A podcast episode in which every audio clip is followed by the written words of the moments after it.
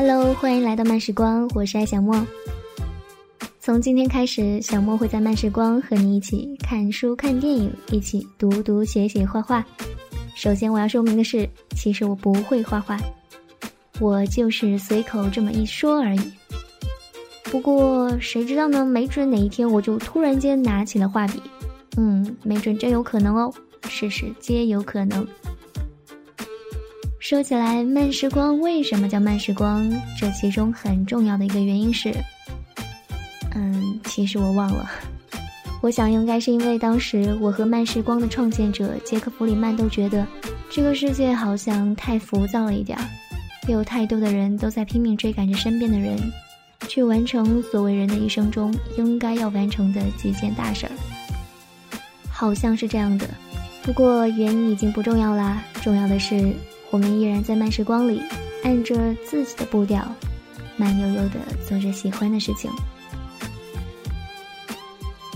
我想在慢时光里，用我的声音借你的耳朵，一起读喜欢的书。我想在慢时光里和你一起看喜欢的电影，把那些经典影像中的喜怒哀乐分享给更多的人。我也想任性的和你一起看看有趣的照片儿，一起看没营养的连环画。甚至只是比赛谁讲的笑话更冷一些。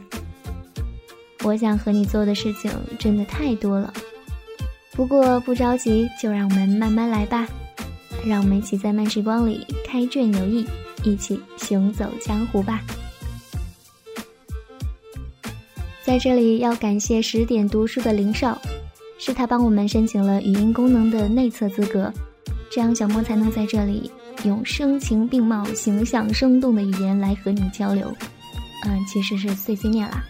也非常感谢一三年盛夏的偶然，让我认识了热爱写马的程序员，也就是创建了慢时光的杰克·弗里曼，给了我一个用声音记录快乐、忧伤，以及一些云里雾里绕不过弯的思想的平台。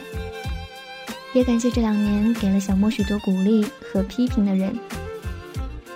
希望往后能在慢时光里和更多的人一起，不急不躁的去打开一扇又一扇的蓝色大门，永远对鲜活的生命，对这并不完美但又时刻存在惊喜的生活充满热爱。